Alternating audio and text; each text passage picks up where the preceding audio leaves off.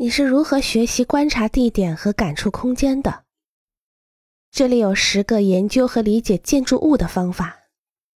第一，当你开始体验一座建筑物时，你要设法了解人们为什么建造它，它在社会中过去有什么功能，现在有什么功能。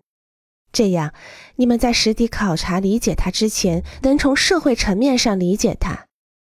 注意观察他是如何与他的邻居、周围的建筑物和环境发生联系的。